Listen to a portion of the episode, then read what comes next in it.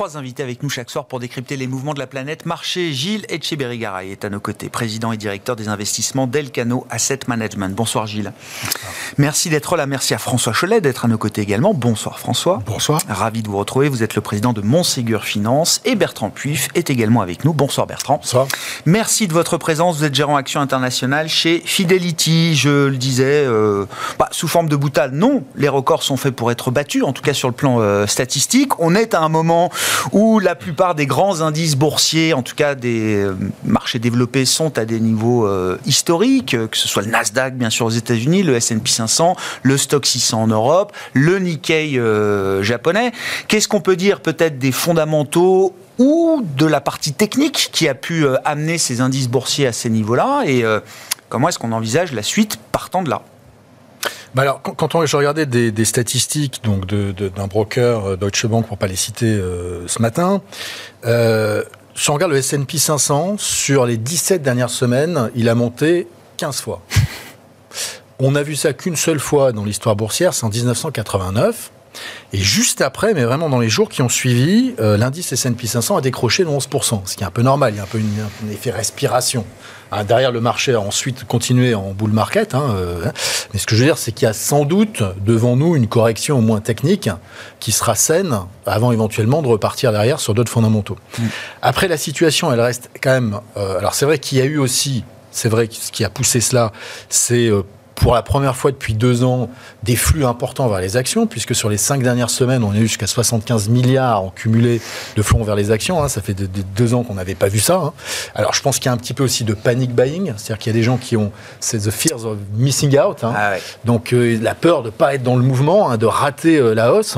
Des gens qui étaient pas là en début d'année, qui se mettent aujourd'hui en se dire bah voilà, je, on panique, on rachète, euh, voilà, même si on a perdu les, on n'a pas pu capter les, les, les, la première phase de hausse. Donc tout ça, ça a un effet un peu d'enchaînement. Plus on a aussi des gens qui sortent de la gestion active pour aller vers la gestion passive. Et donc ça aussi, c'est un mouvement un petit peu d'accélérateur, en particulier sur les gros poids des indices, puisque la gestion malheureusement euh, active ne peut pas pondérer de la même manière des Nvidia ou euh, des valeurs comme celle-là, ce n'est pas possible. Ouais.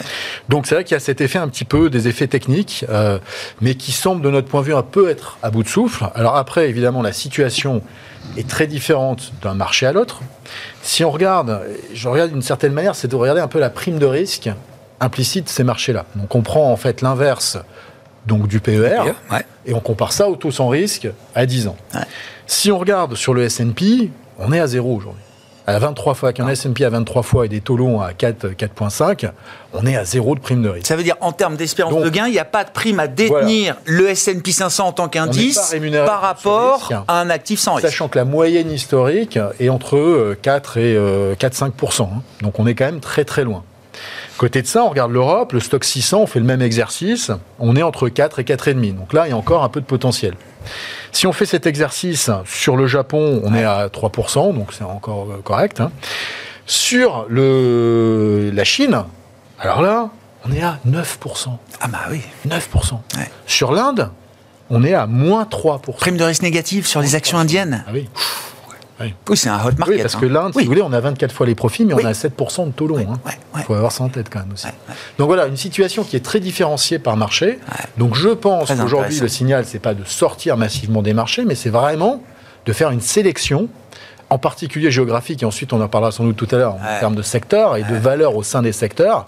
Mais c'est vrai qu'aujourd'hui, acheter les indices, les yeux fermés, en particulier l'indice américain, Bon, ça nous paraît être un petit peu risqué.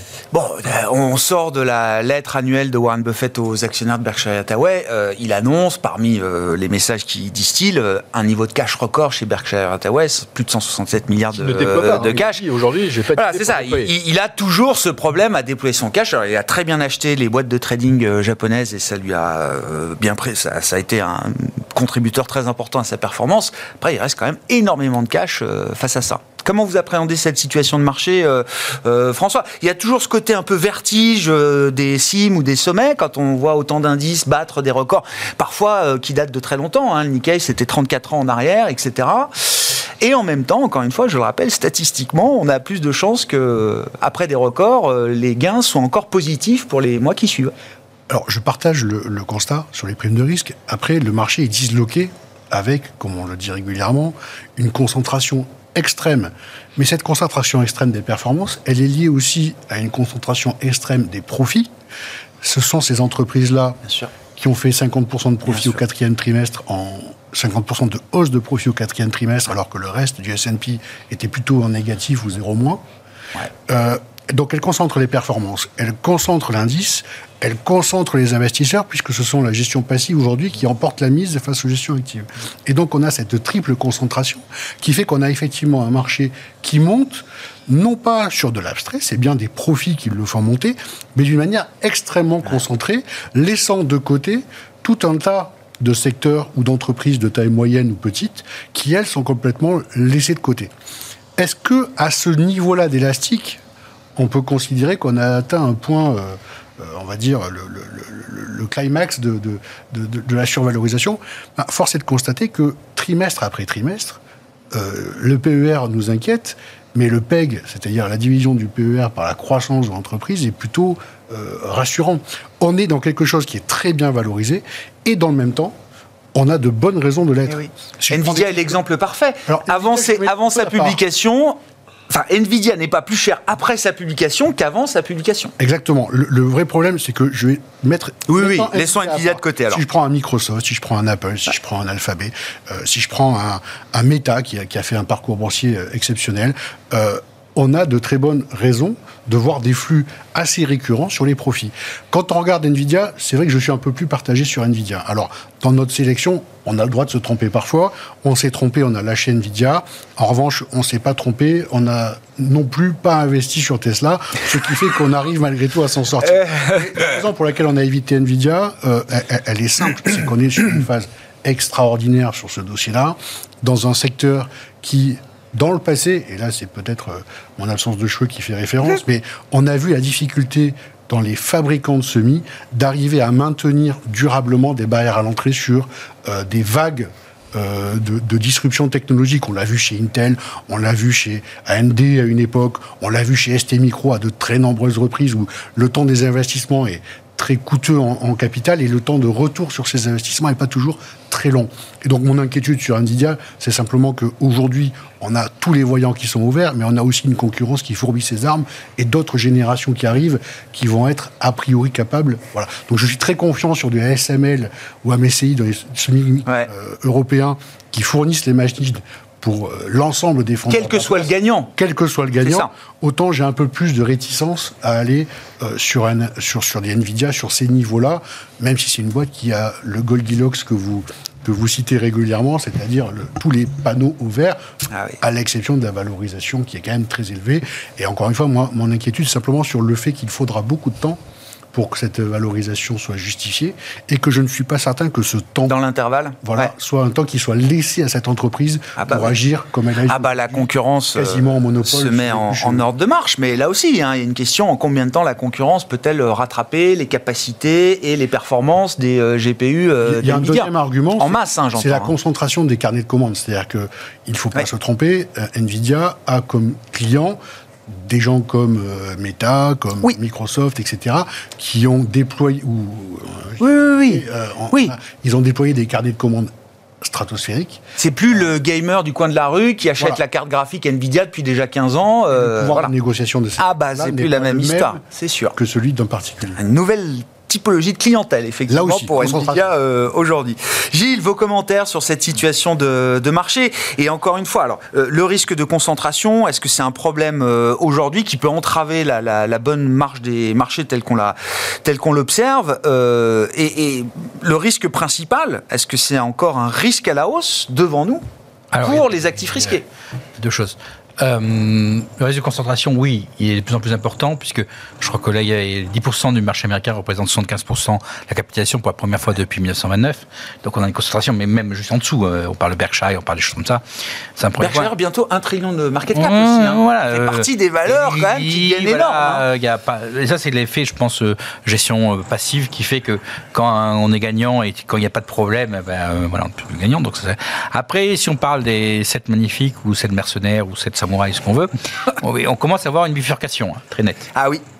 Il y en a quatre, les quatre les plus liés à l'AI montent et montent fort. euh, sur les résultats. Euh, Apple, Tesla et euh, Google, juste aujourd'hui, de, de justesse et négatif positif sur depuis le début de l'année. Il y en a quand même deux valeurs, dont une à 2 trillions de dollars, qui sont en train de lâcher le wagon. hein. Ouais. C'est comme dans le peloton. Ouais. Dans la montée, là, il y en a quatre qui partent, il y en a quatre qui partent devant Très et clair. trois qui sont plus ou moins en souffrance, dont deux très liés à la Chine, que sont Apple et, et Et Tesla. Tesla. Donc voilà, donc on voit quand même une concentration, mais en plus une concentration qui a tendance encore à augmenter, Ouais. euh, puisqu'aujourd'hui c'est quatre valeurs avec euh, le Graal euh, d'AGI de, de General Intelligence qui me paraît, enfin c'est plus la. L'intelligence artificielle générative. Voilà. C'est ça.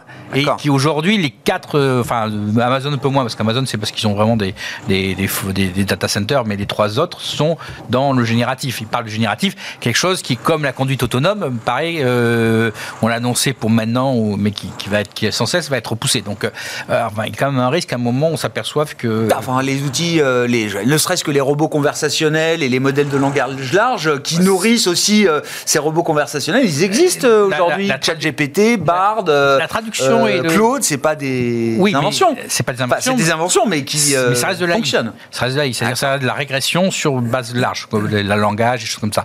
Le, le rêve entre guillemets qui est vendu aujourd'hui, c'est l'AGI, c'est donc le- le- la machine qui remplace l'homme. Ce qui n'est pas le cas aujourd'hui, ça n'est qu'une régression, et je pense qu'effectivement, euh, par exemple la traduction, typiquement, c'est quelque chose qui est tout à- fait à l'AI, puisque c'est des règles extrêmement complexes qu'on peut apprendre sur des masses très importantes, et donc effectivement, le job de traducteur paraît un job qui est comme assez menacé pour euh, les années qui viennent. Mais, mais c'est de la traduction. On reste dans, je prends quelque chose qui est créé, je traduis dans d'autres langues. Voilà. Là, on est dans l'AI de base, et c'est une AI qui est de plus en plus concertée, mais, mais c'est pas ce qui est vendu. hein. Ce qui est vendu, c'est l'AGI, c'est donc euh, la possibilité de remplacer l'homme sur un certain nombre de choses. Et ça, euh, c'est comme la conduite autonome, ça paraît quelque chose euh, qui, quand Il y a des horizons, vous dites. des horizons plus lointains que ce qu'on prévoit maintenant. Mais bon, on verra, euh, le fut- futur dira. Donc ça, je dirais que ça, c'est le, le premier point, donc avec une, concentration de plus en plus importante. Et je dirais que quelque part, on voit la réaction euh, la semaine dernière, où on a eu un rebond de 12%, mais avec une baisse de 11% avant. Je veux dire, on voit que quand même, euh, donc certains Nvidia. lâchent, Oui, Nvidia, certains oui. lâchent, les autres stagnent. On sent que maintenant, il va falloir un peu plus pour lancer la machine. déceptions, hein, Palo Alto a dû baisser de 20 25% sur sa publication la veille ou l'avant-veille de Nvidia, etc. Voilà, et, et on voit sur, même sur d'autres processeurs, sur d'autres trucs, enfin voilà, services. Donc, je dirais qu'aujourd'hui, on a quelque part deux scénarios, enfin, un scénario, euh, je dirais, tout central, enfin, qui est de maintien et que le reste rattrape. Tout ce qui a été un peu, voilà, parce qu'on est dans une vision optimiste et euh, malgré tout, euh, mais qui pose le problème aux banques centrales qui ne peuvent pas baisser quand les marchés sont au plus haut, hein, ça c'est. Et d'autre côté, eh ben, on a un accident sur une de ces quatre valeurs. Ouais. Euh, Ouais. après, on a des choses dans la, tout ce qui est volatilité, produits structurés, tout ça, qui sont quand même un peu compliqués. Voilà, on peut avoir un choc externe sur le système qui, qui, qui, soit plus, plus compliqué, mais ça, c'est par Et, et l'idée, moi, qui m'intéresse, l'idée que ça puisse se diffuser, qu'au sein du groupe des 7, il n'y en ait plus que 3-4 qui tiennent et que d'autres décrochent, c'est une chose. Mais au-delà du groupe des 7, est-ce qu'il y a quand même l'idée que ça que la hausse du marché puisse être accompagnée par plus de secteurs, plus d'entreprises, etc. Oui. Il n'y a pas que Nvidia qui monte hein, dans le marché. Non, hein. mais c'est ça. Je pense qu'aujourd'hui, c'est la transition en l'absence de choc externe. Parce qu'aujourd'hui, on a quoi? On a une croissance nominale qui est très élevée. Euh, des banques centrales, mais hum, quelque chose qui est quand même sous-jacent, assez fragile, euh, parce qu'il y a les taux d'intérêt, il y a plein de choses. Aujourd'hui, c'est quelque chose qui va plus vite. Et cette vitesse est en train de se diffuser. Donc, euh, globalement, on, on a une situation où on sent que ça commence à se diffuser, y compris à des certaines alors, petites, c'est le plus long retard. Oui. D'autres indices, les émergents, oui. l'Europe, d'autres valeurs. Donc, on a une diffusion. Aujourd'hui, notre scénario, c'est plus en cas de stabilité d'une diffusion. Mais c'est un peu comme, je dirais, le- je donnais l'exemple l'autre jour, le marché est un peu comme un bateau. On est sur des monocoques. Là, on est passé sur des, des foilers ou des choses comme ça. Donc, on va beaucoup plus vite. Mais c'est plus instable. mais on plus peut instable. se retourner, on a plus de risques de se retourner. Voilà, euh, D'accord. parce que parce que il y a la gestion centrale, les options. On a quand même doublement des volumes optionnels en l'espace d'un an. Ah oui. Euh, c'est des choses qu'on n'a jamais vu ce que ce que ça donne derrière quand, quand ça tourne mal. hein. Oui, oui, il y a un fonctionnement de marché aujourd'hui qui est euh, assez, euh, assez particulier. qu'on n'a jamais vu. Je reprends vos, vos- vos- vos primes de risque tout à l'heure, Bertrand. Et est-ce qu'il y a l'idée quand même qu'on peut attendre une, une rotation sectorielle, un élargissement de ce, ce rallye au-delà de Nvidia? Ce qui était intéressant la semaine dernière, c'est que tout le monde était focalisé sur Nvidia, qui a fait son moins 11 plus 12, euh, voilà. Mais au final, le S&P 500 sur l'ensemble de la semaine fait 1 plus, l'Eurostox doit faire 2, et le MSCI Emerging fait euh, 3% euh, la semaine dernière. Il y, a, presque, sur une semaine en tout cas, une nouvelle hiérarchie qu'on a pu observer. Oui, alors après, la, la question, c'est est-ce qu'on peut euh, considérer qu'il y a des indices au niveau mondial ou des secteurs au niveau américain ou des valeurs au niveau américain qui peuvent monter ou ne pas baisser si les indices baissent? C'est ça un peu, parce que le, problème, c'est qu'aujourd'hui, il y a quand même une surpondération dans les gestions au niveau mondial des États-Unis, hein, euh, des marchés actions américains, des valeurs américaines. Et donc, c'est vrai qu'une sortie un peu euh, anarchique parce que les indices baissent, parce qu'une des grandes valeurs, simplement, ou deux, euh, a craqué. C'est ça un petit peu la question qu'on a aujourd'hui. Clairement, et ça a été dit effectivement euh, très justement, on a une, très forte dichotomie, en particulier aux États-Unis, mais également en Europe, entre des valeurs qui sont vraiment, vraiment pas chères. Alors, aux US, c'est une partie très importante de, en termes de nombre de valeurs. Hein. en Europe, un peu moins, mais enfin, ça reste quand même le cas. ces valeurs-là restent très intéressantes euh, même dans une perspective historique, peut-être jamais été aussi intéressante. On parle peut-être des petites et moyennes valeurs, hein. petites et moyennes valeurs aux États-Unis ou en Europe. On est sur des ratios historiquement bas. Euh, on a des titres qui traitent sur non pas 80 fois les profits comme Nvidia, mais à 8 fois, alors qu'ils ont des taux de croissance entre 8 et 10 tout ça parce qu'on ne veut pas de la, petite et moyenne valeur pour des questions de liquidité, pour voilà. Il y a une tentative en fin d'année quand même. Euh, oui, alors tout à fait. Qui n'a pas été suivie des faits. Euh, suivi, malheureusement. Après, je constate qu'il y a de plus en plus de sociétés qui, euh, enfin, d'actionnaires majoritaires de sociétés qui cherchent à sortir leur société de la bourse. On a eu l'exemple un peu de Chargeur euh, en, France qui a lancé une offre comme ça, mais on a euh, la multiplication d'offres comme ça, notamment aux États-Unis, hein, où des actionnaires familiaux s'allient à des fonds de private equity pour faire des offres pour essayer de sortir ou pour racheter une partie du capital en laissant, en réduisant la, la, la partie donc qui est free float, donc qui reste le flottant, oui. flottant, tout à, tout à ça, fait. Ça, c'est acté qu'il y a un dysfonctionnement structurel dans la capacité de la bourse à reconnaître la valeur de certaines entreprises. Beaucoup de chefs d'entreprise, de petites et moyennes valeurs à qui on parle. Hein, on en parle beaucoup puisqu'on est euh, par construction chez Fidelity surpondéré sur ce segment de valeur, euh, qui en ont euh, assez de la bourse. Honnêtement, le temps qu'il passe à parler aux investisseurs, l'investissement financier, hein, parce qu'il faut quand même avoir ça en tête, bah, par rapport au retour que ça fait notamment, et c'est pas simplement l'enrichissement, c'est l'image que ça véhicule de leur société vis-à-vis des clients, mais aussi vis-à-vis de leurs propres salariés qui voient leur titre en fait être à moins quelque chose alors qu'on a des effectivement des mastodontes américains qui sont à euh, des, voilà, qui ont multiplié par X leur, euh, leur cours de bourse. Mais ça, c'est quand on réfléchit de manière un peu prospective. Alors, le passé nous dit qu'on a déjà divisé par deux le nombre de, valeurs mondiales en, je sais pas, 10, 15, 20 ans. Euh, l'attrition de la cote, c'est quelque chose de structurel encore euh, devant nous. Enfin, je caricature un peu, mais on va se retrouver un jour avec euh, quelques centaines de méga, méga cap encore cotés parce que c'est hyper liquide, que le marché peut être efficient pour ces valeurs-là. Et puis, toute une série de valeurs qui sont déjà moins suivies par les analystes, qui sont moins vendues, moins marketées. les introductions bourse. Oui, que ça, c'est un bon, parce que c'est ça qui renouvelle. Hein. Il y a des sociétés qui sortent, qui meurent. Il faut qu'il y ait des sociétés qui rentrent en bourse. Statistiques sur les introductions en bourse. Regardez ce qu'a fait Pascal Kiri, donc, euh, qui est un des, euh, euh, des, des, des, personnes donc, qui gère le Vernimen, qui est cette institution voilà, donc, financière, donc ce, livre que tous les financiers ont lu. voilà. Et donc, qui regardait un peu sur le long terme, sur la place de Paris, donc qui analysait les introductions en bourse depuis une quinzaine d'années. Bien, depuis 15 ans, vous avez 77% des sociétés introduites en bourse qui ont un cours de bourse inférieur à leur cours d'introduction. Ah Et c'est pas Believe qui va nous faire dire le contraire avec cette offre. À peine trois ans après, ils sortent déjà. Ils sont déjà prêts en, tout cas, en dessous de, de, l'offre. Donc c'est vrai que ça, ça donne pas envie.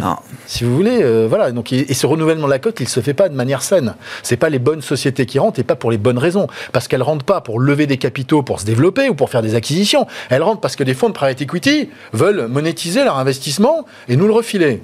Euh, alors qu'ils ont bien essoré la société, hein, euh, en termes de coûts, vous pouvez plus rien faire. Ils ont même mis très souvent à mal, malheureusement, la croissance et le futur de la société parce qu'ils ont coupé dans les investissements. Tout ça pour se focaliser sur la génération de cash flow et rembourser les dettes. On connaît le modèle. Donc c'est vrai que tout ça, depuis une dizaine d'années, c'est l'essentiel des introductions en bourse qu'on a qui viennent du private equity.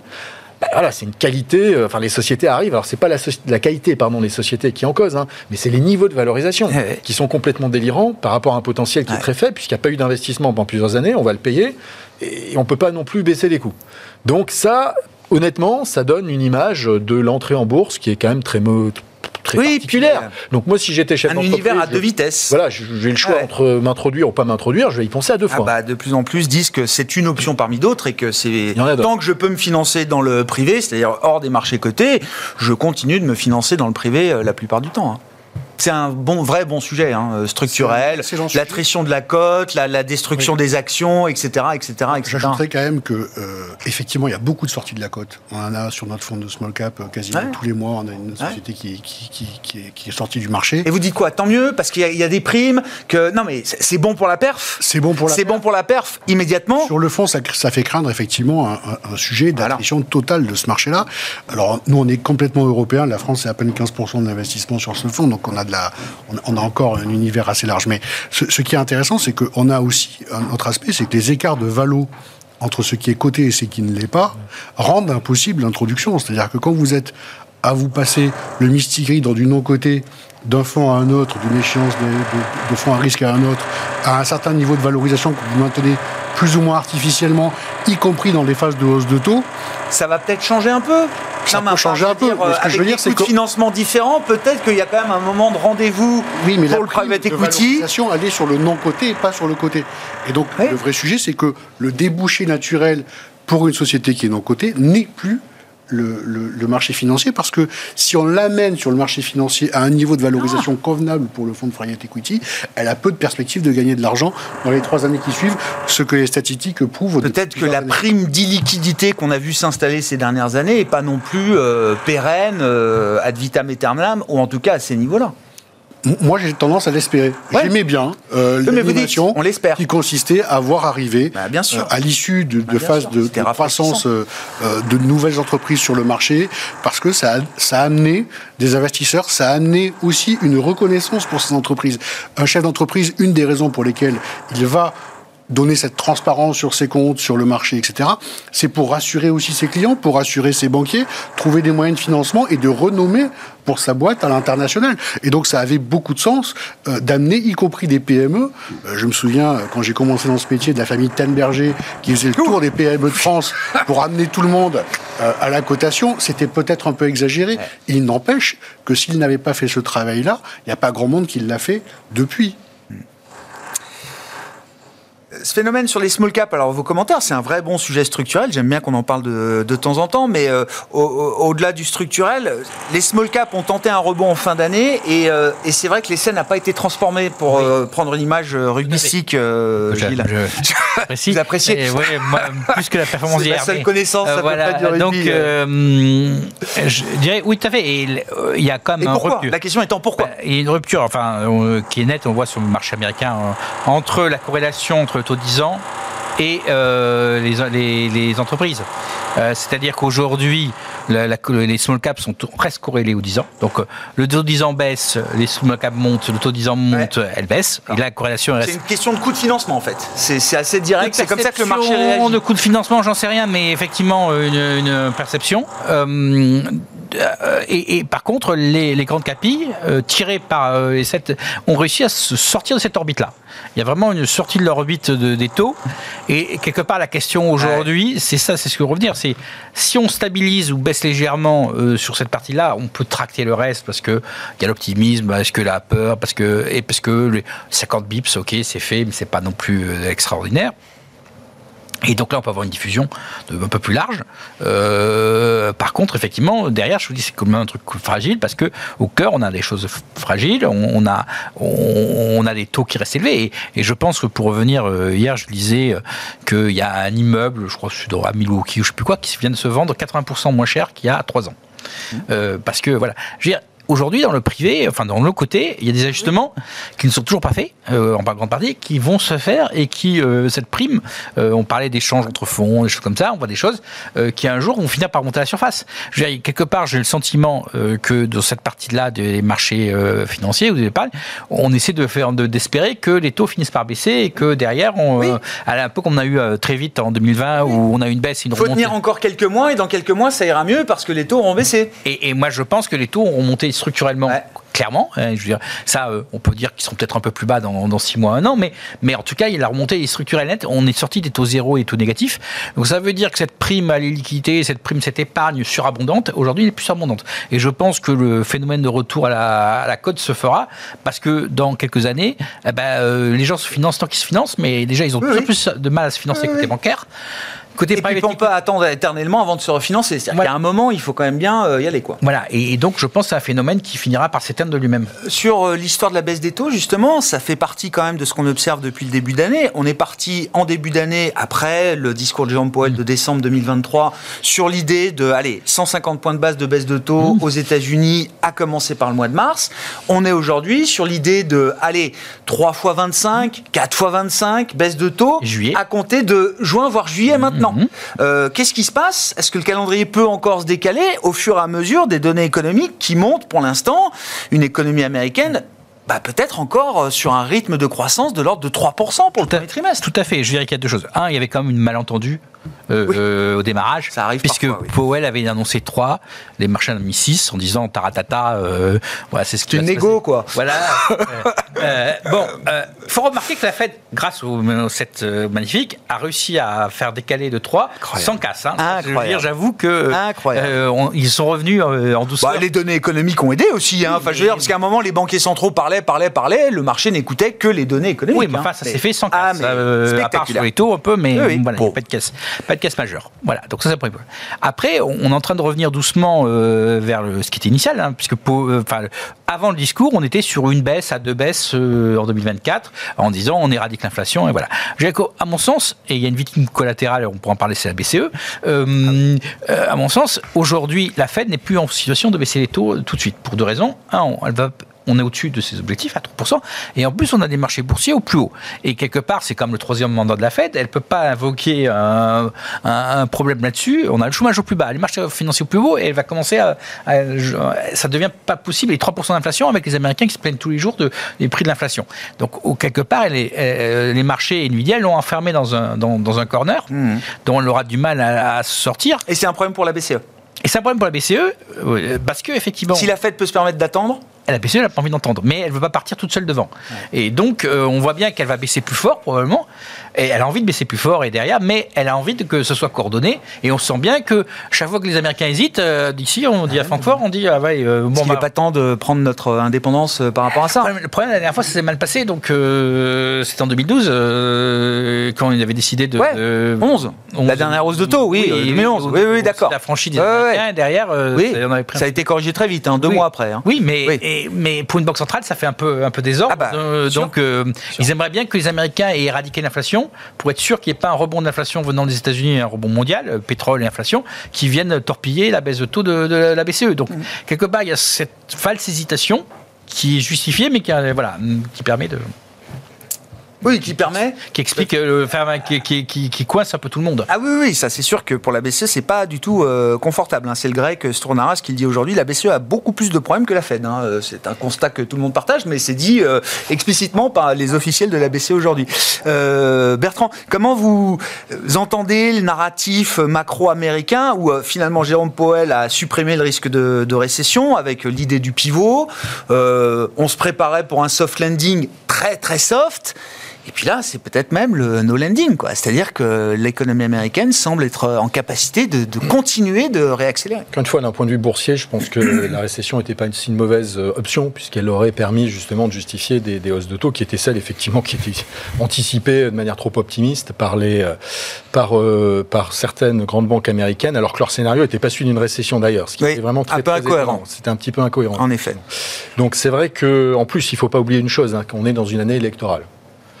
Euh, il va y avoir quand même une certaine pression sur Jérôme Powell. Est-ce qu'il va accepter ou non, montrer qu'effectivement il soutient ou pas un côté ou de l'autre voilà, ça, ça va être une, vraie question aussi. Euh, aujourd'hui, c'est trop tôt, hein, il va jamais prendre de risques, mais quand on va se rapprocher sans doute de l'échéance et qu'il va y avoir des sondages qui vont sans doute mettre.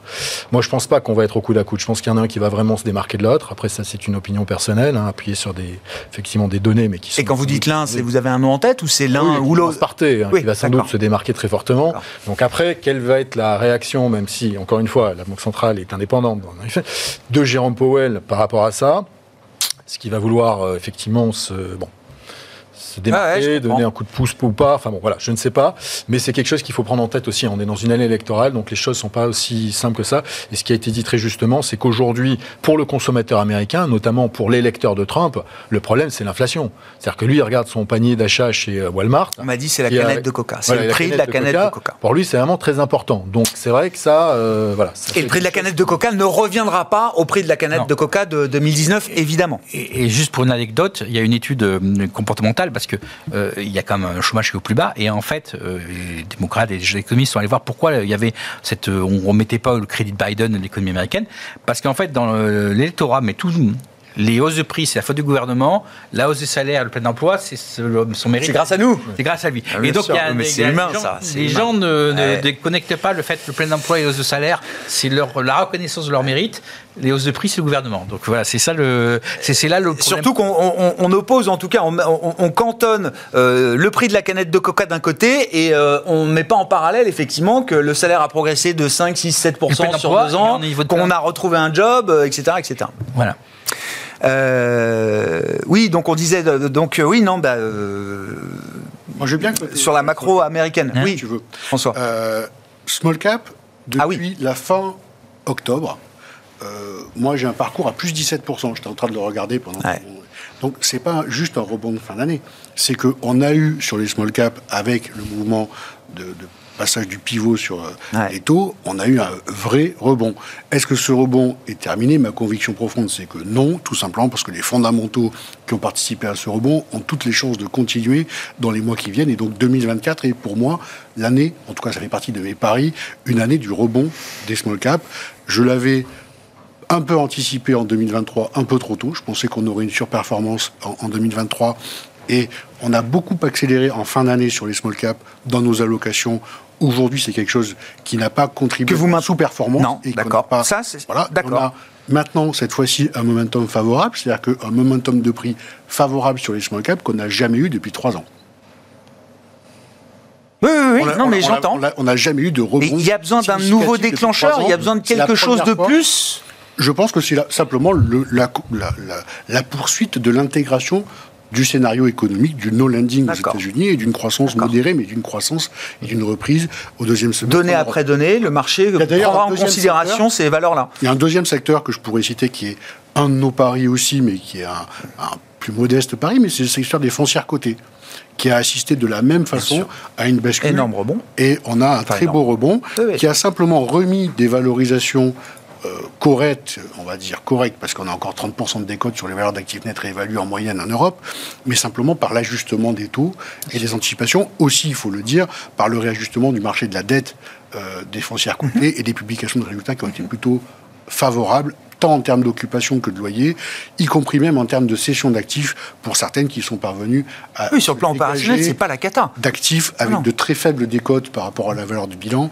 Euh, donc pas de mauvaise surprise et c'était plutôt rassurant. Donc c'est un deuxième euh, pari, et puisque je suis sur les paris, le troisième pour nous c'est la Chine, un petit pari sur ah. la Chine qu'on a entamé il y a maintenant un mois et demi, et il s'avère que on l'a fait euh, à quelques jours de l'arrivée du gouvernement dans des mesures un peu extraordinaires pour essayer de soutenir ce marché. Pour l'instant, c'est quelque chose qui tient, c'est-à-dire qu'on a eu plus tard as mis un plancher. mais on a le sentiment qu'il y a un plancher qui a été mis et pour l'instant on est dans des et comment on joue la Chine, euh, sur François, la Chine. quand on est à Paris Pour le coup, euh, soit on utilise des très bons fonds gérés par nos amis qui sont des gérants d'actifs globaux, soit des ETF quand on veut satisfaire à la mode du, du fait de ne pas payer cher ce genre d'investissement. Je pense quand même qu'il y a du bêta à trouver, euh, il y a de l'alpha pardon à trouver sur ces valeurs-là et donc des inefficients de marché qu'on peut aller chercher des, des, des gérants qualifiés pour pour attaquer la Chine. Et puis il y a un autre élément que je voulais dire quand on parle de concentration des performances. On le dit énormément et c'est justifié. On l'a dit, souvenez-vous, de la même façon l'année dernière en France avec le secteur du luxe. les Regardez ce qui s'est passé sur le luxe. On a vu des titres mastodontes du CAC corriger très significativement, plus de 25%, très significatif, sans que cela mette en péril le mouvement et la dynamique du marché action français. Et donc ça veut dire que ce que vous signaliez sur les États-Unis, avec déjà dans les 7 quelques-uns qui commencent à se réajuster en termes de valorisation, je ne pense pas du tout que ce soit de nature à faire retourner le marché dans son ensemble. Et ce d'autant que dans le même indice, vous allez avoir des dossiers qui sont très faiblement valorisés. Vous prenez des, je prends le cas français, hein, mais vous prenez en France des totales qui se payent 6-7 fois les résultats, des BNP qui, malgré 10 milliards et quelques de profits, continuent à se payer 6 fois les résultats malgré des, mmh. distributions de dividendes et des rachats d'actions extrêmement élevés, quasiment 10%, et un engagement pour les années à venir. Donc vous avez quand même à l'intérieur de cet indice, même si vous avez de la concentration, vous avez quand même la capacité de trouver des relais pour que les marchés continuent leur chemin euh, aussi. Bertrand, sur les small caps, vous aviez peut-être un commentaire. et puis, euh, par la Chine aussi. Je rejoins hein, le fait que la performance est loin d'être épuisée. Quand on regarde historiquement les différents cycles, je me réfère notamment à 2008-2009. Euh, on a eu dans un premier temps un effondrement de la ouais. de, durant relative, donc des petites et moyennes valeurs, suivi d'un rebond très violent et c'est vrai qu'aujourd'hui, les, deux dernières années qu'on a eues, on va dire jusqu'à euh, fin 2023, les deux années d'avant, hein, donc 2021-2023, on a eu euh, un effondrement en relatif de la mmh. performance ah des small mid cap. Donc le rebond qu'on a connu euh, n'efface qu'une partie de cela. Et donc historiquement, compte tenu de l'entonnoir à liquidité hein, sur ces valeurs-là, on a des rebonds plus forts. Mmh. Aujourd'hui, c'est vrai que il y a un élément un peu structurel qui pèse, c'est euh, cette problématique de euh, gestion de la liquidité des fonds en règle générale, et donc les fonds qui sont pas que des fonds small mid cap, donc les fonds blend entre guillemets qui font et des grandes valeurs et des petites et moyennes valeurs, en plus de contraintes pour acheter des petites et moyennes valeurs par rapport à la liquidité. Donc c'est vrai que ça, c'est peut-être ce qui explique, mais je partage l'avis qu'il y a encore une nouvelle euh, jambe de hausse sans doute assez significative sur les petites et moyennes valeurs. Sur la Chine, donc je ne vais pas reprendre effectivement à peu près les mêmes arguments. Euh, sur les secteurs, euh, nous on regarde également l'énergie et les matières premières, parce qu'il faut être cohérent soit on croit à la grande récession mondiale, ah oui, bah, et, la récession aux États-Unis, et la Chine ah, bah, ne rebondit pas, et auquel cas, soit un moment, il faut que les cycliques repartent. on a effectivement la performance euh, très médiocre de ces secteurs-là aujourd'hui. Ce que je veux dire, c'est que c'est déjà pricé dans les cours. Soit on pense qu'aux États-Unis, bon, on va peut-être pas être en récession, que la Chine, bon, soit ils restent où ils sont, ou ils rebondissent, mais on, a du mal à concevoir qu'ils peuvent encore s'effondrer. Donc c'est vrai que euh, il faut être cohérent, et de ce point de vue-là, euh, avoir même le cuivre, hein, le cuivre a commencé à dévisser il y a quelques quelques semaines c'est absolument incohérent. Alors qu'il y a une multitude de rapports qui montrent que le déséquilibre qu'on attendait dans, dans, un an, bah, il va arriver cette année. Euh, donc moins d'offres que de demandes. C'est quoi Il y a des phénomènes de stockage, déstockage? On avait stocké beaucoup de cuivre, euh, on en a, on déstocke avant d'en racheter. Euh. Stock, et puis alors c'est très aujourd'hui, c'est très compliqué aujourd'hui d'augmenter les capacités de production dans des matières premières pour les questions ESG partout, les avoir les permis. bon, c'est extrêmement compliqué, même dans les pays d'Amérique du Sud, ça met 3, 4, 5 ans pour avoir des permis, pour même pour une extension de mine, c'est extrêmement compliqué. Se grève des éléments politiques aussi derrière, avec des, gouvernements qui veulent pas que les ressources soient euh, voilà dilapidées. Euh, donc c'est compliqué du point de vue de l'offre. Donc même si la demande, et c'est ça un peu, c'est pareil pour le pétrole, les gens se focalisent sur la demande. Ah c'est vrai que l'essentiel des cycles historiquement ont été euh, générés par la demande. La demande se contracte, elle augmente, etc. Nous on pense qu'aujourd'hui, le marché price un scénario de demande qui est plutôt négatif sur l'énergie clairement et sur les matières premières, on parle sur une grande partie clairement aussi, alors que euh, voilà, on pense qu'il y a euh, aujourd'hui une, il n'y a pas vrai, il, faut plutôt regarder donc l'offre. Mmh. euh, et cette offre-là, elle est soit contrôlée comme dans le, marché pétrolier, soit pour des questions encore plus structurelles, elle est en, elle est, elle est limitée sur beaucoup de matières premières. rappelle, l'équilibre euh, offre-demande quotidienne sur le marché du pétrole mondial, c'est à quelques millions de barils jour que ça, millions de barils, euh, que, ça, de que ça se joue. Hein, voilà. Euh, voilà, ça va générer. Sur, je sais pas, 80 millions de barils consommés ou 100 millions, de barils consommés chaque jour.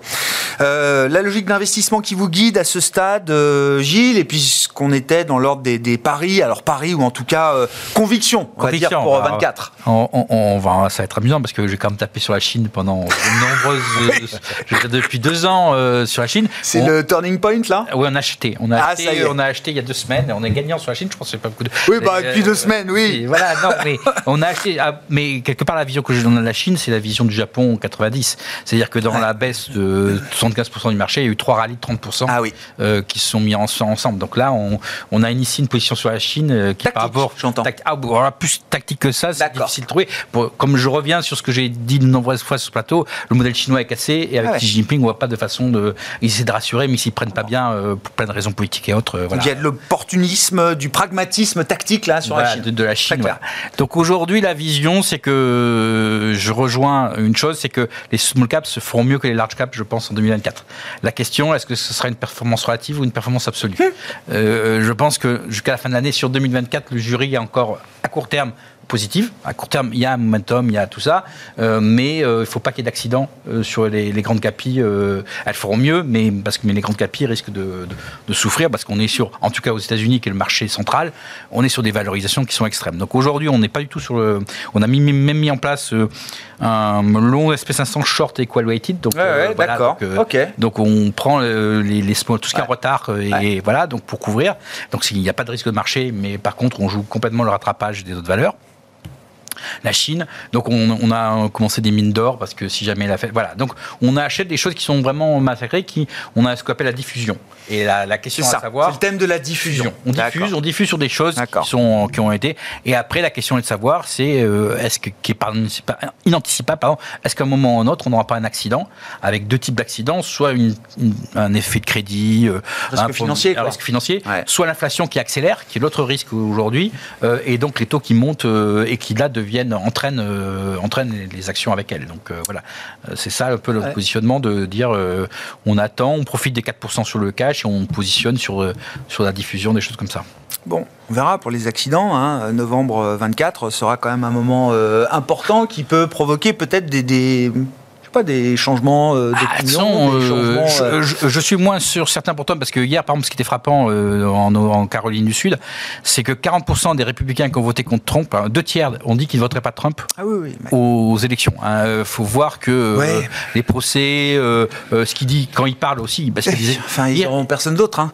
ils ont, oui, mais hier il a Non, appelé- mais tout le monde sait. Mais démocrates et républicains, je, je crois qu'ils iront tous en se bouchant le nez pour voter pour Biden 83 ans ou je, Je, sais je plus suis pas combien. sûr que Biden arrive Et- et, euh, élections, euh, mais Ah bah, et hier euh, Trump ou entière a appelé sa femme Mercedes, dont tout le monde euh, au lieu de Melania. hein. Il a aussi lui aussi des absences. C'est vrai. Oui, il a des absences. Non, mais ça se voit de- de- des deux côtés, ça fait un peu peur. Hein. est- des deux côtés, euh, on a des processus neurologiques qui est pas. Il était déjà obsédé par les Mercedes quand il Oui. était à la Maison Blanche. Il disait sur la cinquième en, en bas de la Trump Tower, je vois trop de Mercedes. Il faut mettre des tarifs sur les Mercedes euh, allemandes. même un, un interview de, donc, qu'il avait fait dans, dans Playboy euh, dans les années 90. où il dit, si je suis un jour Oh là, président des États-Unis, C'est une lecture. euh, si, si un jour je suis président des États-Unis, Mercedes? non, Non. je mettrai 10 Il y a trop de Mercedes. Ah oui, mettrai c'est ça 10%. déjà. Ah oui, donc c'est vraiment une obsession profonde. Et, et il avait dit, je mettrais 10%, 20% de, voilà, de 20% de, de tarifs.